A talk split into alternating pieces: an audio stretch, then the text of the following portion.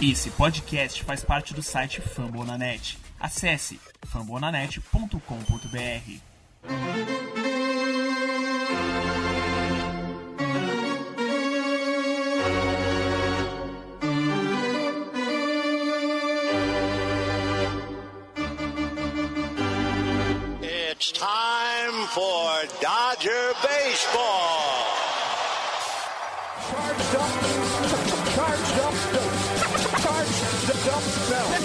go, Dodgers! Let's go!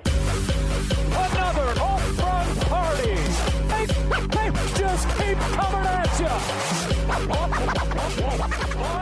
Unbelievable. Alô, alô, salve simpatia, seja muito bem-vindo. Tá começando mais um Dodgers Cast, o seu podcast do Los Angeles Dodgers e do beisebol, por que não? Feito em português. Eu sou o Thiago Cordeiro. Se é a primeira vez que você está chegando por aqui, seja muito bem-vindo. Se você está retornando de outras edições, muito obrigado. A gente já tem, né, nesse quinto episódio, muita coisa para falar, muita coisa foi dita e eu fico muito feliz de estar aqui é, na sua companhia. O Dodgers Cast faz parte da família Fumble na Net. São atualmente 42 podcasts que entram alguns semanais, alguns mensais, enfim, e eles falam sobre vários times, né? O Fumble na Net é um portal, é uma experiência muito bacana e deixa eu mandar um salve pro Danilo em nome de toda a rapaziada que faz esse trabalho maravilhoso. O Dodgers Cast de hoje, esse quinto episódio, é um Dodgers Cast ainda de quarentena, né? Então, uh, as notícias elas são garimpadas por parte da Major League Baseball, é só rumores, né? Não tem nada oficial mas já existe um sentimento na liga com toda a certeza de que a temporada não terá 162 jogos. Hoje, se eu fosse fazer uma aposta, eu adoro apostas, inclusive a gente pode criar aí um, um bets, aí, um espaço de, de, de é, apostas para a gente comentar. Enfim, se vocês gostarem, deixem no comentário aí. Mas hoje eu não apostaria em 162 jogos de maneira nenhuma. Acho que o mais otimista hoje, se você retomar em junho né, as atividades por 15 dias e iniciando o calendário ali, no máximo 120 jogos. E também já é um consenso que os rosters, né, os elencos, eles serão expandidos. Além dos 25 que são os regulares, você vai poder trabalhar com 28, 29 ou até 30 jogadores, né, o que se comenta na imprensa norte-americana a quarentena ela cresce muito nos Estados Unidos, né? Nós, torcedores do Dodgers, temos que ficar preocupados porque Los Angeles, é, a Califórnia, se tornou um foco também do corona. E o Dodgers tem tentado manter uma rotina dos seus atletas é, regular, né? Essa semana teve uma entrevista com o Mark Pryor, o Mark Pryor que é o nosso novo pitching coach, né, o técnico de arremessadores. Ele já era o técnico de bullpen, né, o bullpen coach. Isso até me preocupa um pouco porque uh, a gente teve um bullpen que performou mal uh, nos últimos anos, né? A gente tem um ERA baixo, inclusive do bullpen é baixo, mas a gente performou mal. Uh, o Kelly veio mal esse ano de estreia dele passado. O Jensen, desde o sopro no coração em Colorado, nunca mais foi o mesmo. Então, enfim. Mas ele deu uma entrevista. Foi um dos poucos caras que falaram né, essa semana. É, deu uma entrevista para 570 AM lá de Los Angeles, para o jornalista David Bassett. E ele comentou, Mark Pryor, que tem tentado manter uma rotina física com os seus atletas mas não tem é, programado bullpen sessions, né? Pediu para eles apenas fazerem o condicionamento, routine que eles chamam, sem arremessos, apenas os long toss para manter o braço, enfim, solto e tal. Por que isso? Porque ele sabe que a hora que tiver que acelerar de novo, o tempo vai ser curto, curto para todo mundo e vai precisar do maior número de braços saudáveis é, quando valer, né? Na super mini temporada que vai ser criada e na temporada regular que a gente está esperando o anúncio. Uh, eu acho que antes de maio não tem como falar nada. O presidente Trump está preocupado com isso e, e, eu não vou mais falar sobre 2020 até ter novas situações. Hoje, como você pode ver aí no nosso título do podcast, é uma homenagem ao Jack Robinson. Foi um pedido, terceiro ou quarto pedido que eu recebi aos longos dos episódios e eu decidi falar um pouquinho do Jack Robinson e também é, falar como é que foi a repercussão do nosso time é, do pior Dodgers, do melhor Dodgers não campeão, pior não, do melhor Dodgers da fila. Né, o melhor, os melhores jogadores do que jogaram com os Los Angeles Dodgers que não ganharam nenhum título aqui de 89, né, para cá. Ganhamos em 88, de 89 para cá, qual foi o melhor Dodgers? E é legal que eu vou trazer alguns nomes que foram lembrados pelos ouvintes e que se é, interagiram com a gente. Recomendo, nós temos um grupo de WhatsApp, tá? É, do Los Angeles Dodgers.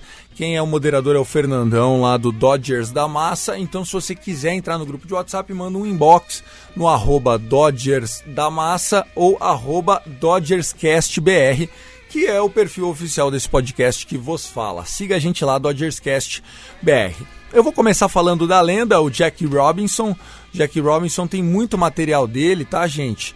Vocês encontram muita coisa legal. Inclusive, é, eu indico para todo mundo que procura saber sobre o Jack Robinson que assista o filme 42, O Nascimento de uma Lenda. Esse é, filme Óbvio, você vai encontrar em qualquer uh, portal aí de download, mas atualmente ele está no Now, eu pesquisei, tá R$6,90. Eu assisti na época do que estava no Netflix, mas não está mais no Netflix, tá? Conta a história do primeiro negro que jogou na Major League, isso todo mundo sabe. O número 42, que é, uh, enfim, icônico pro beisebol. Atualmente o número é aposentado por todos os times, isso também já é, todo mundo sabe. E aí eu pensei assim, cara, o que eu posso falar de diferente do Jack Robinson que a galera não fala, né? Porque todo mundo sabe que ele foi um segunda base, que jogou muito, que a carreira dele ele rebateu 311, ou seja, pô, o cara teve na carreira é, uma porcentagem maior de 300. Isso já mostra o quão especial era o senhor Jack Roosevelt Robinson. Ele nasceu em 1919 e ele só foi estrear em 1947. Ou seja, ele só foi estrear quando ele já estava com 28 anos. Só aí a gente já vê o quanto da Major League perdeu o talento de Jack Robinson sem que ele pudesse atuar nas ligas, né? A primeira grande marca do Jack Robinson foi ainda garoto, né, jogando o que eram os baseballs de high school, quando em 1938, ou seja, ele com 19 anos, foi eleito o MVP do beisebol da High School da Califórnia em 1938. E aí ele foi fazer faculdade, ele se formou em UCLA, né? Então ele é um um garoto da Califórnia. Mas diferente do que todo mundo pensa, o Jack Robinson não chegou a jogar na Califórnia. Ele saiu do Dodgers antes do time se mudar é, do Brooklyn para LA, né? Então é, é, engraçado também, é uma curiosidade. E, e, você não tem essa, esse registro do Los Angeles Dodgers porque ele não se mudou é, com o clube para Los Angeles. Uh, algumas curiosidades é que o, Jack Robinson ele é o filho mais novo de uma família de cinco, tá? E o irmão dele, o Matthew Robinson, foi medalhista olímpico nos 200 metros. É, na Olimpíada de 36 em Berlim, né? Ele chegou em segundo lugar na prova dos 200 metros e ele só perdeu o ouro porque tinha um tal de Jesse Owens correndo com ele. Então, naquele é, filme, que inclusive eu indico para vocês assistirem, chama Raça, né? Conta a história do Jesse Owens. Quem termina em segundo é o irmão do Jack Robinson. Olha que loucura, cara. Que coisa maravilhosa. Que história rica. E o Jack Robinson também fez bastante barulho é, fora de campo. Se dentro de campo ele foi especial, é que ele se tornou é, um ícone contra é, o racismo.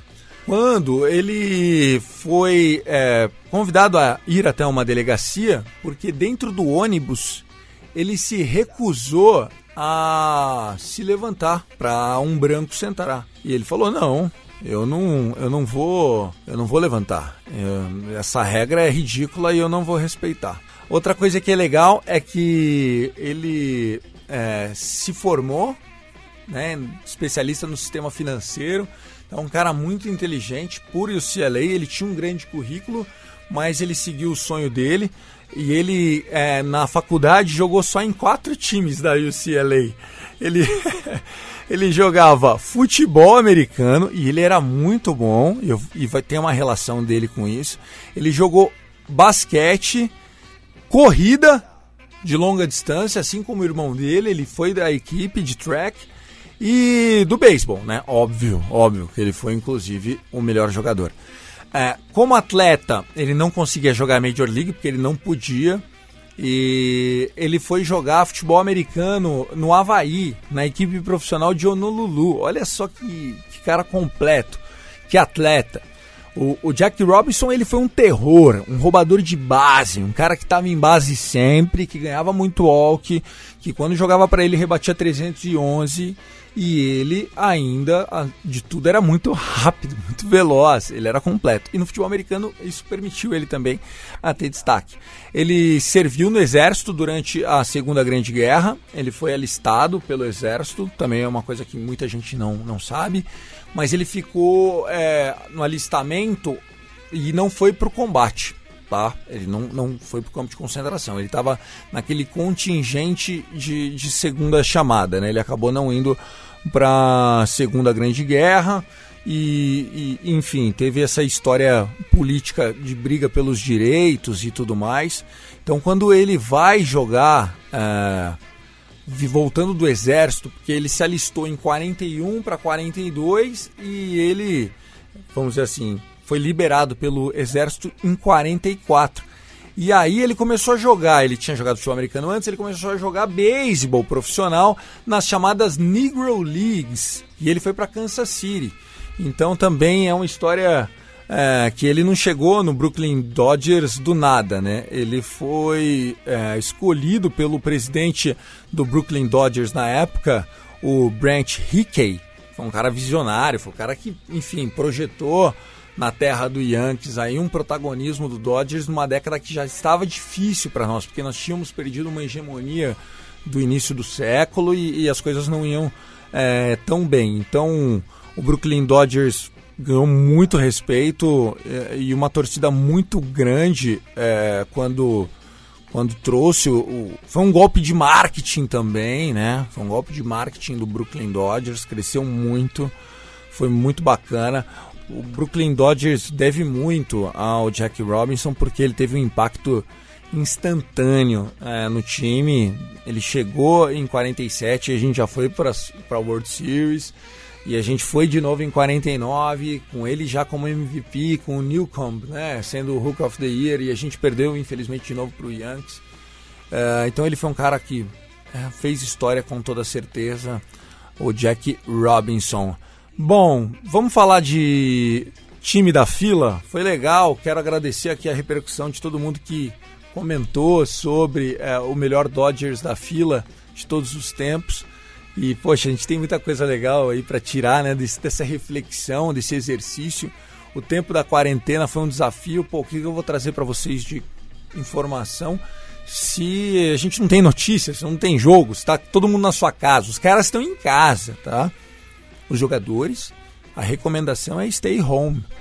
É, seja você a favor ou não do isolamento social, nossos atletas, todos eles, saibam vocês, estão fazendo workouts e resumes em casa. Os caras não estão em nenhum facility do Dodgers. Beleza? O é, que mais que a gente tem aqui? É, e a gente teve a oportunidade de fazer uma, uma brincadeira com vocês. De, poxa, Vamos fazer o melhor time de 89 para cá, até porque eu cheguei logo depois, cheguei em 93, 94, 95, enfim, aquelas temporadas, início da internet no Brasil, eu ainda descobrindo quem jogava mesmo no time e tal, mas sem ver partidas, eu comecei a assistir jogos do Dodgers já em 96, 97 com a DirecTV. Então, alguns nomes que foram citados aqui, poxa, me recordou muito o passado. Uh, vamos lá prováveis possíveis é, injustiças ou discordâncias que algumas pessoas me reportaram sobre o time que eu escalei e o time que essas pessoas considerariam como ideal. Então, só relembrando, o time que a gente havia escalado naquela oportunidade foi um time que é, eu trouxe jogadores mais antigos do Dodgers e que tipo tiveram uma representatividade muito grande. Até porque os resultados alcançados por esse time atual do Dodgers é, são maiores do que desses times que esses caras jogaram do Dodgers, né? Então eu só tentei fazer uma reflexão assim, de pô, a regra vai ser, vamos tentar fazer um negócio um pouco mais com nostalgia, trazendo histórias. Como é que ficou aquele time? Mike Piazza de catcher, Eric Carros de primeira base, Jeff Kent de segunda base, Nomar Garcia Parra de shortstop, o Adrian Beltré de terceira base, e aí a gente teve no outfield a figura do Sean Green, nós tivemos o André Itier, nosso time foi fechado no outfield com o Gary Sheffield, beleza? E aí o técnico, eu dei a colher de chá para o time atual, eu coloquei o Dave Roberts, porque apesar de estar com a gente só, abre aspas, cinco anos, foram cinco anos de ganhando divisão e brigando até o final lá. Esse ano a gente acabou perdendo nos divisionais, mas enfim, todo mundo sabe que aquele Washington tava para ser campeão, tanto é que foi campeão, ganhou de todo mundo, enfim, era um combo muito forte para para a gente aguentar e ninguém aguentou. Viradas incríveis. Mas vamos falar de nós. E aí me sugeriram alguns nomes e eu vou refleti-los com vocês, beleza? Ó, um nome que chegou e eu até entendo que exista esse pensamento foi o do Matt Kemp. O Matt Kemp, ele, nosso é, outfielder até o ano passado, ele foi um menino na época que veio da nossa é, Farm System ali na reta final de Minor Leagues e ele é, jogava na center field, ganhou Gold Glove. No outro ano ele foi muito bem defensivamente, mas no ataque ele explodiu. Teve um ano de MVP e ele só não foi MVP porque o Ryan Brown estava é, com esteroides. Depois foi provado que ele teve esteroides, ficou suspenso muitos jogos tal. Mas a gente foi roubado. Assim como o Houston Astros levou na mão grande em 2017, o Ryan Brown levou do Camp, inegavelmente, um título de MVP da Liga Nacional. É, ele teve esse ano muito bom. Só que aí, cara, o que aconteceu? Por que, que ele não entrou no meu time? Porque sangramos demais com ele. Ele começou a namorar na época a Rihanna. A Rihanna, que apanhava do Chris Brown tal. Não sou de fazer fofoca, mas enfim, todo mundo sabe. Ele começou a namorar essa artista, essa cantora, e ele se perdeu. Eu lembro que aconteceu muito isso com o Elano, o Elano, jogador de futebol, que pegou a Nive Stelman e se perdeu. Então, aconteceu a mesma coisa com o Matt Camp. E, cara, ele foi uma nhaca. Nós tivemos que se livrar dele, gastamos uma grana para mandar o contrato dele embora, porque ele assinou um contrato de 8 anos, 170 milhões, ganhando aí 20 conto. Pô, a gente se ferrou com esse cara. Era salário de 15, 18, eu lembro que era bem forte. E depois a gente acabou passando para frente. Ele foi pro San Diego Padres, depois o Padres foi pro Braves tal, até cair para nós de novo. Pegamos ele de novo e ele teve um papel ali de liderança no vestiário, mas ele nunca mais foi o mesmo jogador. O, o jogo dele piorou muito. Outro jogador que lembraram que poderia fazer parte do time desses anos, que teve uma participação bacana, foi o Adrian Gonzalez, o mexicano, o Egon, né? O Adrian Gonzalez. O Adrian Gonzalez, eu acho que como jogador na carreira dele, ele entraria nesse time. Ele foi mais jogador que o Eric Carros como atleta. Mas a melhor performance que ele teve na carreira não foi no Dodgers, né? Foi no Boston Red Sox. Mas eu usei esse argumento com o Nomar Garcia Parra também, que teve um comeback of the year com o Dodgers.